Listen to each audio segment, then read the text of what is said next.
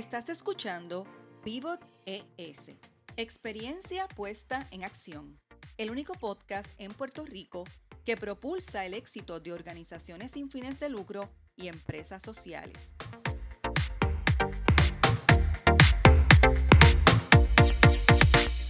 Soy Marieli Rivera de Change Maker Foundation y escucharás a líderes que innovan con soluciones para el desarrollo sostenible.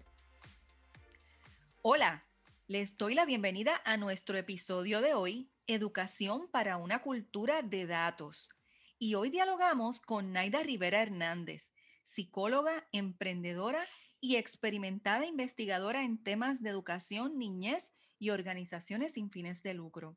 Ha sido directora de programas, asesora y consultora de proyectos filantrópicos de gran relevancia, por ejemplo, el proyecto Kids Counts de la entidad Annie Casey Foundation. Ostenta estudios graduados en psicología y administración de empresas de la Universidad de Puerto Rico. Y es un grato honor tenerte, Naida. ¿Cómo estás? Bienvenida. Hola Marieli y hola a todos eh, tus radioescuchas y tus pod escuchas, si esa palabra existe. Gracias, gracias por tu invitación. Eh, es una nueva manera de, compartir y de comunicarnos en esta situación, así que agradezco mucho que, que me hayas considerado para conversar de un tema que me apasiona mucho. Un placer tenerte y que aceptes ser parte de la red de líderes de Pivot ES. Esta es nuestra segunda temporada del año 2021. Estuvimos todo el año 2020 publicando 51 episodios de manera ininterrumpida y vamos por esa misma trayectoria.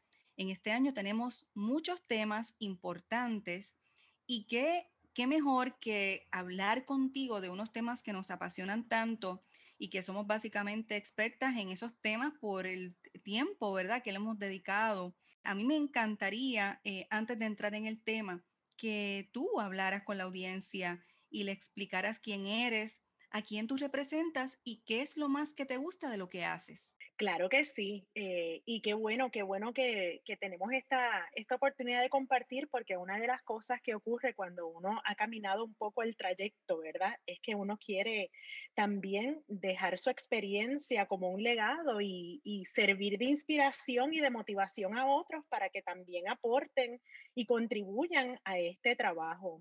Sí, eh, mi nombre es Naida, como ya Marieli les ha comentado, y es, mi, es un placer, de verdad que es un orgullo poder eh, conversar con todos ustedes y mi trayectoria eh, profesional pues es bastante diversa. Yo inicialmente soñaba con ser geneticista, así que eh, profesionalmente me inicié en el campo de las ciencias naturales y luego de eso pues la vida ocurrió, Mariel, y la vida ocurre como siempre, eh, así que poco a poco fui desarrollándome en, otro, en otras faenas, en las ciencias sociales, aprendí sobre el sector sin fines de lucro, me involucré involucré eh, a trabajar en distintos proyectos de beneficencia para, ¿verdad? para nuestra sociedad eh, y utilicé como vehículo eh, el sector de las organizaciones sin fines de lucro, no solo en Puerto Rico, sino también en Estados Unidos. Y más recientemente, porque estas cosas son así, así es la vida, más recientemente me inicié como emprendedora luego de haber regresado a estudiar, eh, porque soy ávida estudiosa y, creo que es importante ir a estudiar. Así que, eh, pues también estoy iniciándome en ese, otro, en ese otro mundo que se complementa muy bien con todo lo que he hecho hasta ahora. Y fíjate que hemos compartido profesionalmente en diversas instancias y proyectos y ese tema del emprendimiento ha sido una constante entre nosotras, en, tanto en la conversación como también en las proyecciones que, uno sueña, los asuntos que uno quisiera que ocurrieran. Y eso ha revelado eh, en muchas de nuestras experiencias el poder que tiene la educación y el poder que tiene, por ejemplo, la documentación, los datos y, y en una instancia mayor, ¿verdad? En nosotras estar constantemente entendiendo y reeducándonos cuáles son las necesidades nuevas, cómo abordarlas, cuán importante es recopilar una información, una historia que se tiene que mantener viva para presentar, ¿verdad?, unas nuevas soluciones. Y esa urgencia que hay de analizar y de establecer, ¿verdad?, estrategias nuevas para tomar decisiones precisamente basadas en evidencia, en datos, en experiencias reales.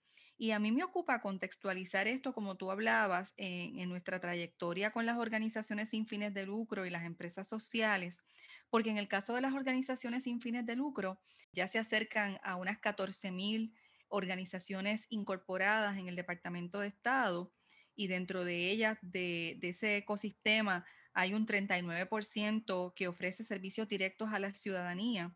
Y me parece que eh, este estudio que recopila información más reciente en el 2020 es una actualización de una parte del estudio, de estudios técnicos, eh, que es una firma en Puerto Rico, eh, nos pone en contexto de la existencia de un ecosistema bien importante.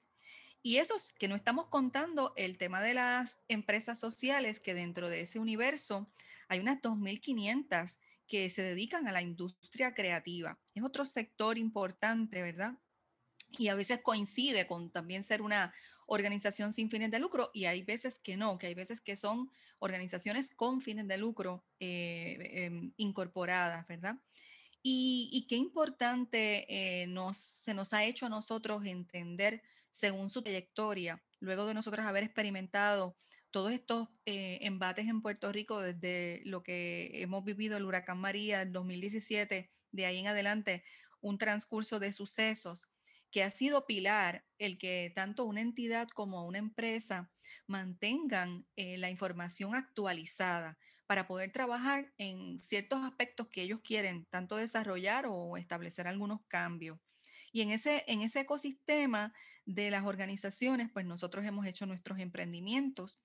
Y yo creo que ahí es que radica la importancia de conversar tú y yo hoy sobre esa educación que tiene que haber, que se tiene que desarrollar para fomentar un modelo basado en una cultura de datos.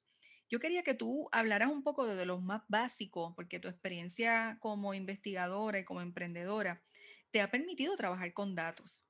Y, creo que vamos a hablar de lo que significa un dato por establecer dentro de nuestra audiencia lo más básico para que lo puedas describir.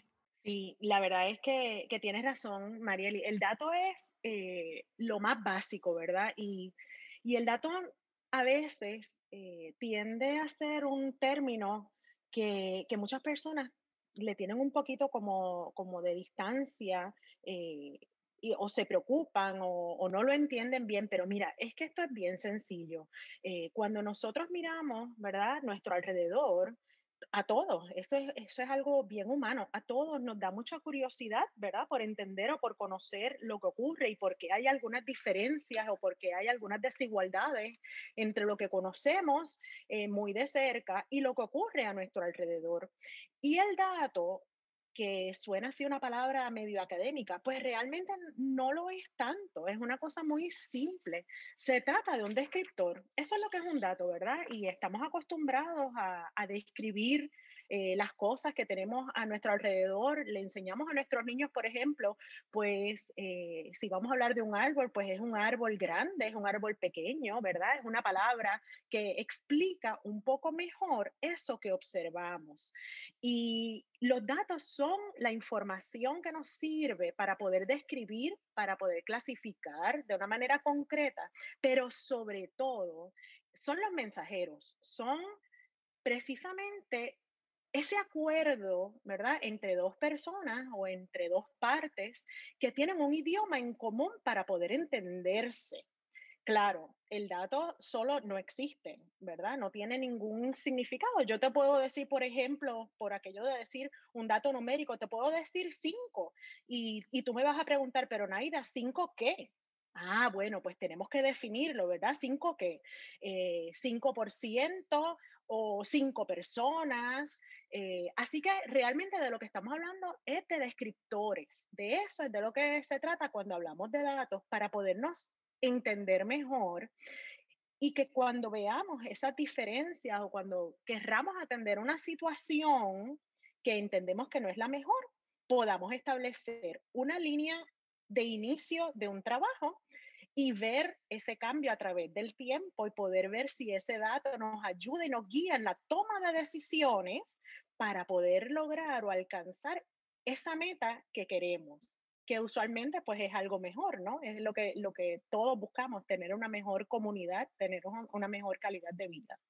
Así que eso es el dato. Y, y eso, fíjate que tú lo has explicado súper bien y es algo que cuando profundizamos y logramos tener esta oportunidad para dialogarlo, pues un poco se nos abre la mente, ¿verdad? A pensar en esas diversas tendencias que tendemos a, tener, como yo digo, de aprensión tal vez o, creo que a veces hasta un poquito de miedo, porque saber el saber del saber, pues también eh, crea, ¿verdad? Un, un, poco de incertidumbre y de miedo porque no sabemos la respuesta que vamos a tener. Y en el caso de tener un dato de frente, como tú dices, es un descriptor, pues nos ayuda a entender a veces un análisis médico, nos ayuda a entender una, una, em, una situación que está ocurriendo en un lugar y que, y que tenemos que tener la información basada precisamente en lo que ha ocurrido que tiene a su vez características de datos para poder eh, describirla y compartirla. O tenemos que entender a veces eh, el dato tan básico como cuando se nos ha perdido un objeto y tenemos que registrar eh, dónde fue el último lugar que estuvimos y dónde tenemos que buscarlo. Y, al final del camino, pues todos esos son datos que se suman, ¿verdad? Para poder descubrir algo.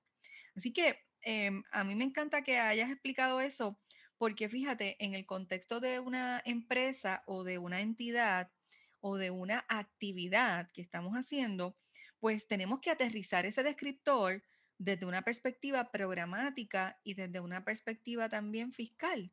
Así que, ¿en, qué contexto, verdad, tú, tú colocas esa, esa descripción del dato en esos ámbitos? Mira, definitivamente que cuando hablamos de organizaciones sin fines de lucro, es algo que no necesariamente a través de la historia ha nacido como un, una cosa importante, ¿verdad? La cultura de datos o, considerar inclusive los datos. ¿Por qué? Porque usualmente las organizaciones sin fines de lucro se mueven, ¿verdad? Por esa pasión, por esa emoción de querer contribuir a una mejor sociedad, ¿verdad? Eso es lo que nos mueve. Ahora bien, es importante que desde el inicio de cualquier idea, ¿verdad? Eh, de cualquier conceptualización de proyecto, se considere contemplar cómo es que vamos a describir o a medir, ¿verdad? O a comparar el trabajo que tenemos de frente, ¿verdad? Ese reto que queremos resolver y hasta dónde queremos llevar. Así que es bien importante que la actividad programática esté guiada desde su concepción con datos. Primero, porque no queremos inventar la rueda. Tenemos que ser eficientes. Existen cientos, miles, millones de programas y de proyectos que han atendido, ¿verdad? Muchas, eh, muchas situaciones sociales a través del tiempo y en distintos lugares, no solamente en Puerto Rico, en otros países que a lo mejor eh, tienen unas características parecidas en algunos temas, ¿no? Así que lo primero es que no queremos necesariamente reinventar la rueda. ¿Por qué? Porque eso nos ayuda a tener una base de literatura, de referencia, que nos ayude a ser más eficientes cuando vamos a implantar cualquier actividad programática. Así que comenzamos por ahí, desde una buena revisión de literatura, donde veamos, ¿verdad?, qué cosas han funcionado, oye, y qué cosas no. Hay, hay veces que hay, que hay estrategias o tácticas que simplemente no son eficientes o no son efectivas, no resultan. Eh, así que es importante que, que esa mirada al dato, ¿verdad?, vaya desde el inicio.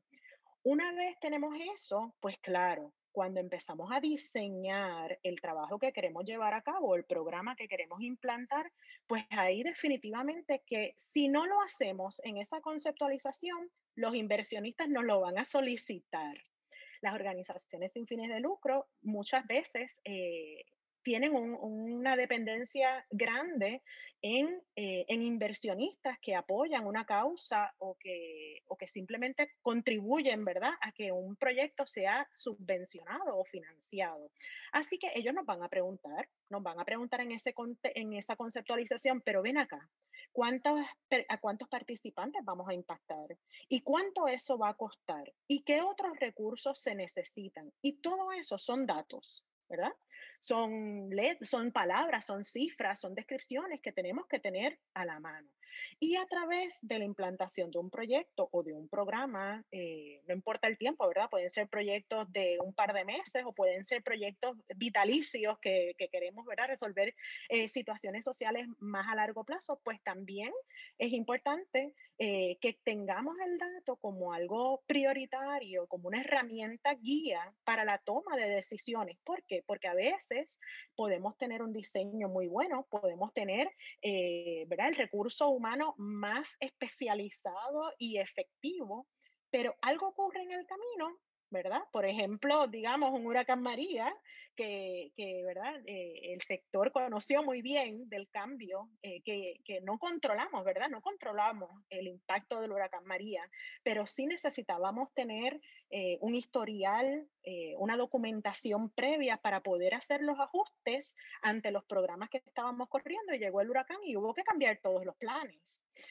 así que realmente los datos es, es una herramienta es una herramienta constante que las organizaciones deben de tener eh, desde, su, desde el inicio y, y, en la práctica continua, diariamente actualizada, eh, muy bien cuidada y sobre todo con resguardo, porque sabemos que, que a veces esos datos los, los guardamos en, en, las computadoras. Así que es importante también eh, tener muy presente que parte de la utilización del dato pues son las herramientas que utilizamos para, para recopilar esa información. Y, y en este momento eh, me parece que el dato se ha convertido en un protagonista importante en nuestras vidas a raíz del tema de la pandemia, cuando hemos querido entender en arroz y habichuelas, ¿verdad?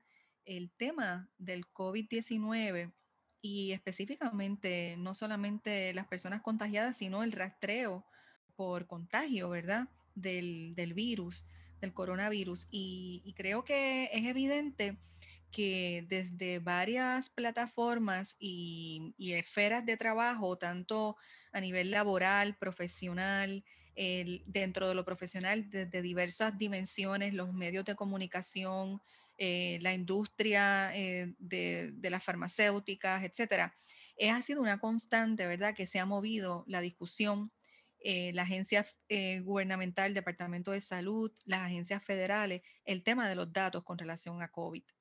Así que yo creo que hay unas ventajas competitivas, ¿verdad?, que se, que se pueden describir en este momento al, contextualizado en esta realidad de que el dato se ha convertido, ¿verdad?, en algo protagónico. Y, y, yo quería que tú hablaras un poco de esa ventaja competitiva dentro de una entidad o de una empresa, el poder tener eh, acceso y manejo de datos. Definitivamente tener datos eh, nos da una ventaja, ¿verdad? Eh, bien, bien marcada. Y de hecho, eso lo debemos de aprender en el sector sin fines de lucro, lo debemos de aprender precisamente de, de, la empresa privada, que son muy eficientes y muy efectivos en recoger esa información constantemente, ¿verdad? La empresa privada está contabilizando constantemente quiénes son sus clientes, cuáles son las métricas de producción, eh, si hay alguna máquina en manufactura que, que, está alterada, pues cómo eso impacta, ¿verdad? Su, su venta. Así que a nivel eh, de organizaciones sin fines de lucro, pues también debemos de aprender, de aprender a hacerlo efectivamente. ¿Por qué? Porque los datos nos permiten tomar decisiones educadas a través del tiempo. Eh, nos permiten, por ejemplo, evidenciar cuál es la necesidad de un servicio en una región particular. Nos permite demostrar también la eficacia de un programa. ¿Verdad? Si ese programa que estamos implantando en efecto resulta y resuelve el problema social o la situación social eh, que estamos tratando de cambiar, porque al final lo que estamos buscando es un cambio. Eh, nos permite ajustar un proyecto a través del tiempo, eh, a medida que el proyecto va pasando, porque de nuevo, pues las cosas están escritas en papel, pero cuando vamos a la práctica y a la implantación de un proyecto, pues siempre hay otras cosas que no controlamos que, que también influyen. Eh, nos permite incluso una búsqueda de fondos más atinada.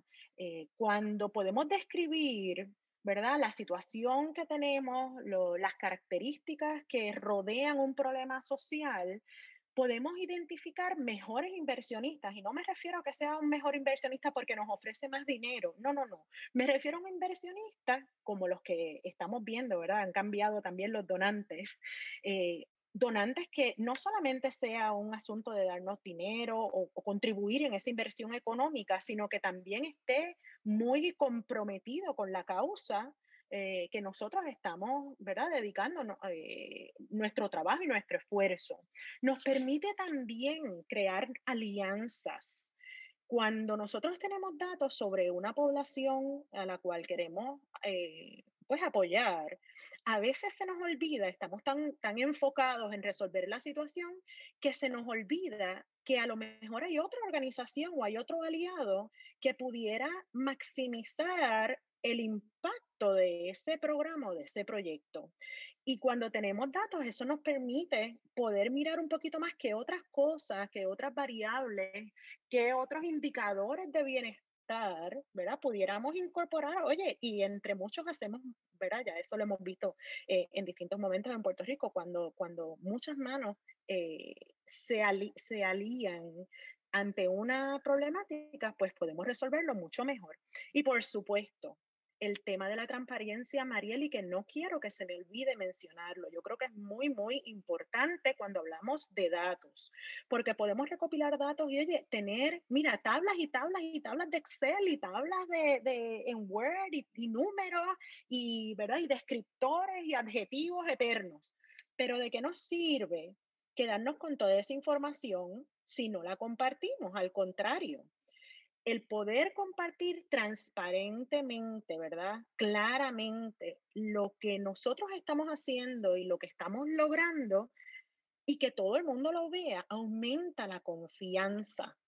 Y en ese aumento de confianza crecen, ¿verdad? Grandes proyectos y grandes alianzas eh, para resolver para resolver eso, eso que queremos mejorar. Así que yo te diría que, que esas son definitivamente, esas son ¿verdad? las ventajas de poder tener una buena cultura de datos en una organización. Exacto. Y, y te quería comentar que eh, esa, esa, precisamente esa transparencia es lo que garantiza luego que tanto inversionistas como donantes eh, se, continúen estando cercanos a la causa, ¿verdad? Y se unan ya eh, más allá de simplemente eh, donar porque, porque voy a donar para X causa, pues mira que combinen. X causa también involucra el resolver esta otra causa o atender este otra, esta otra problemática y eso lo, hemos visto, ¿verdad? Porque no se divorcian en muchas ocasiones. Es como los temas de salud y educación que tenemos que eh, estar claros que no pueden estar divorciados si queremos resolver uno del otro. Y lo hemos visto ahora.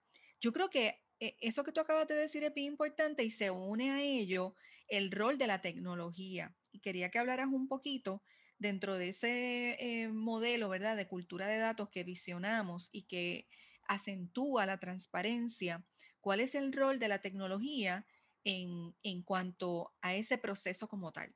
Sí, la verdad es que la tecnología, oye, la tecnología llegó hace muchos años y ha continuado creciendo, pero llegó para quedarse. Eh, y, lo, y, y, en esta situación, ¿verdad? Mundial, global en la que estamos, definitivamente la tecnología ha demostrado eh, ha demostrado pues su, su, capacidad y su función en la vida social. La tecnología es una herramienta, ¿verdad? Eh, y lo tenemos que mirar de esa manera. Es una herramienta de la persona.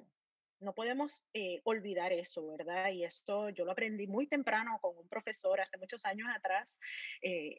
oye, que si entramos datos que no son, ¿verdad? No están bien pensados, no están bien definidos a una computadora, por ejemplo. Mira, la computadora te va a tirar un análisis y te va a hacer la suma, la resta, la multiplicación que sea, porque eso es lo que hace la tecnología, ¿verdad? Pero es importante el contexto. Entonces, ¿qué ocurre? La tecnología nos permite acelerar una, eh, un procesamiento de información y sobre todo cuando hablamos de, de, cosas bien grandes, ¿verdad? De problemas sociales, por ejemplo, eh, multivariados, pues la tecnología, oye, acelera ese proceso que es quizás un poco una limitación del ser humano, eh, que trabajan a nuestro favor, pero no está, no está divorciada, o sea, no podemos eh, decir, bueno, pues la, la, computadora dijo que era un 80%, sí, sí, pero hay un, un colega importante en esa, en esa información y es el ser pensante, ¿verdad? El ser humano que piensa y utiliza esa herramienta que le produce esa información, ¿verdad? Para poder eh, acelerar este procesamiento de, de, mucha información, pero el ser humano tiene que estar muy eh, muy en entendimiento con, con, eso que le está pidiendo a la máquina que haga. Así que la tecnología llegó para quedarse, Mariel, y mira ahora mismo dónde estamos. Eh, en esta situación eh, social mundial que tenemos, la tecnología ha facilitado que se continúen trabajos, que se continúen, ¿verdad?, servicios de otra manera, por supuesto, pero es importante esa combinación. La tecnología es una herramienta para, para todos los que analizamos información. Y que viene a cumplir también ese rol que obviamente va a depender de quién tiene acceso, ¿verdad? A la tecnología, eh, que siempre eh, tenemos ese debate y nos gustaría que la tecnología como herramienta pues esté al acceso de todas las personas por igual, porque en la medida en que tenemos la oportunidad de fomentar una cultura de datos con el uso correcto de la tecnología, estamos abriendo la puerta a la equidad. Y yo creo que eso es bien importante, ¿verdad? En, términos del impacto colectivo que eso tiene. Eh, y nos lleva también a, como tú decías hace un ratito, a identificar cuáles son los datos útiles y las herramientas correctas, ¿verdad? Para hacer el trabajo efectivo, sin olvidar que tanto la plataforma digital o el artefacto, que en este caso puede ser un celular, una computadora, no necesariamente van a funcionar de manera absolutamente sola. Necesita ese humano, ese capital social que analice y que establezca, ¿verdad? una presentación correcta de los datos precisamente para poder entonces tener una radiografía de acción. Y yo creo que esas son áreas importantes que en el caminar tuyo y mío hemos observado la necesidad constante que hay de que hayan personas eh, preparadas y formadas en estos temas y que sean pensantes, como tú muy bien comentas.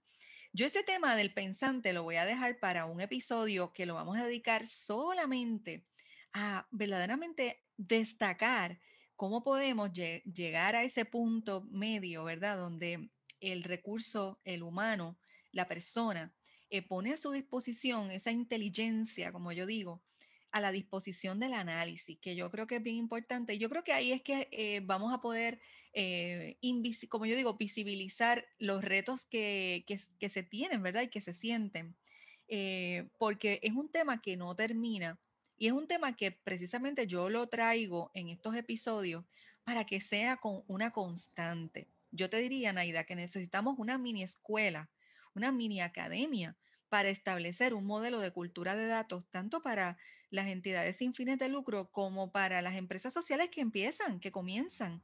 Podemos hablar hasta de empresas que tienen muchos años, pero cuando vamos a ver dónde están sus retos, está precisamente en la recopilación de datos y en cómo presentan sus resultados lo hemos visto, lo, hemos vivido. Así que yo quería que tú nos dieras un poco eh, esas mejores prácticas que tú has encontrado, ¿verdad? al momento de incidir en, educar sobre la importancia del dato y de la cultura de datos. Sí, mira, eh, tienes toda la razón, tienes toda la razón porque el, tema del manejar, del recopilar datos, definitivamente es un área que, requiere de recursos, que requiere de experiencia, que requiere de capacitación, no es una cosa simple. Bueno, pudiera serlo, pero si queremos eh, tomar decisiones basadas en evidencia, pues definitivamente que, hay que hacer un poco de inversión y de mirada. Hay que, hay que incluir en cada, en cada idea, perdón, en cada idea hay que incluir hay que incluir esa cultura de datos porque se inicia desde que se conceptualiza, no cuando ya estamos implantando un proyecto o cuando estamos, ¿verdad?, tratando de hacer un informe para un inversionista o para un donante. No, no, no. Es desde el principio. Hay que incorporar esa mirada. ¿Por qué? Porque mira, oye, la primera, la primera medida que nosotros tomamos es que cuando nosotros ideamos algo, ¿verdad? Por ejemplo, yo quiero resolver, eh, no sé, que hay un problema X en mi comunidad. Bueno, pues ya esa es la primera medida. Yo quiero llegar del punto A, que es la situación de status quo, ¿verdad? La situación que tengo, y llegar al punto B, que es la mejoría que quiero. Así que ya yo desde ese principio, desde que nace, esa es la, la primera medida. Eh, ¿Cómo lo vamos a medir? Bueno, eso es tema de otro, de otro, ¿verdad? Que podamos profundizar, pero realmente eh, nace ahí. Así que la mejor práctica es considerar esta cultura desde el inicio. La segunda es que, bueno, hay que trabajar en buenas definiciones, hay que trabajar en acuerdos, ¿verdad? Porque cuando hablamos, por ejemplo, de una flor amarilla, por hacer un ejemplo muy simple, eh, oye, ¿tú sabes cuántos tonos de amarillos hay? Millones. Así que tenemos que invertir, tenemos que dedicar tiempo y tenemos que dedicar recursos bien, ¿verdad? Personal eh, que tenga la experiencia y que tenga ese dominio de traducir y de contextualizar esa información. Eh, así que definitivamente que todo el equipo de trabajo de un proyecto debería de estar eh, de alguna manera informado e involucrado desde el inicio también en cuáles son esos, esas medidas o cuáles son esas cosas que vamos a observar porque también el equipo de trabajo eh, o aquellos incluso que van a incidir en, ofrecer un servicio nos sirven de retroalimentación, ¿verdad? De canal de información cuando estamos recopilando recopilando datos que al final no es por tener una base de datos inmensa, como ya dije, sino una herramienta eh, para tomar una decisión educada eh, y que logremos esa meta. así que yo creo que esas serían ¿verdad? Muy en, muy en resumen, esas serían de las, de las mejores prácticas. Considerar esa cultura desde el principio e invertir en trabajar en esas buenas definiciones eh, acordadas y explicadas y que todo el mundo tenga el mismo, ¿verdad? La misma definición eh, para trabajar en equipo. Que eso es, me, me, robaste la palabra, la misma definición, un lenguaje común. Y tanto es así que el dato puede servir de puente entre los que trabajan la parte programática, los que trabajan la parte fiscal, los que trabajan directamente entonces ya como stakeholders, como juntas de directores, equipo de trabajo, participantes, eh, clientes, pueden ser también pacientes. A mí me parece que eh, es un denominador, ¿verdad? Común, interesante, el que podamos entonces incidir en fomentar una cultura de datos Así que yo te voy a invitar a que nosotras asumamos este reto eh, y que lo cojamos en serio y que volvamos a grabar algunos otros episodios que ya vayan a hablar directamente de unos aspectos, ¿verdad? Del, tema de los datos que queremos dedicarles ese tiempo. Y porque nosotras realmente creemos en que una educación eh, basada en una cultura de datos tiene unos frutos y tiene un rendimiento, como tú muy bien dices, en oportunidades de fondos, en resultados a largo plazo, en relaciones, en nuevas alianzas y colaboraciones y al final del camino en poder hablar de unas realidades que ocurren y poder abrirlo, ¿verdad? A lo que hablaba contigo ahorita sobre apertura a la equidad.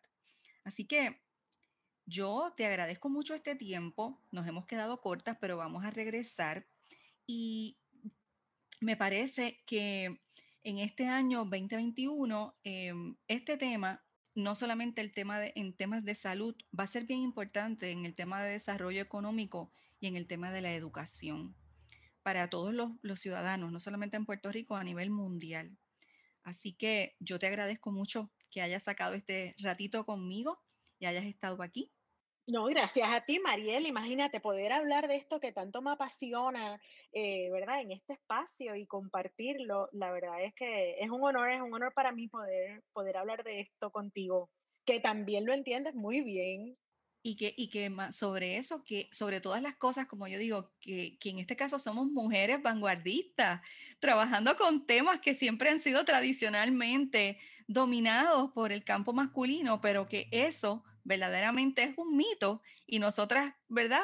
Eh, lo podemos evidenciar eh, que no es un asunto de género, es un asunto de asumir el compromiso de aprender y de compartir el conocimiento. Así que, Naida, muchas gracias y si te gustó este episodio, te voy a pedir que lo compartas y que nos escuchen a través de las plataformas en Spotify, iTunes, Teacher, Google Podcast, Apple Podcast, iBox, Anchor, Buena Vibra Radio en Orlando. Y a nuestros escuchas les invitamos a buscarnos en la plataforma de creadores de contenido Patreon para que nos apoyen. Lo más importante es que te suscribas a Pivot ES. Pivot es una plataforma digital auspiciada por Changemaker Foundation, una organización sin fines de lucro privada que precisamente quiere desarrollar el liderazgo entre los líderes y los equipos de trabajo de las organizaciones sin fines de lucro y de las empresas sociales. Espérenos más adelante por YouTube. Vamos a estar también, vamos a tener presencia. Y me gustaría que nos continuaran dando share y likes en las plataformas de Facebook y LinkedIn. Ah, eh, Instagram, no se me puede olvidar. Así que los espero en el próximo episodio.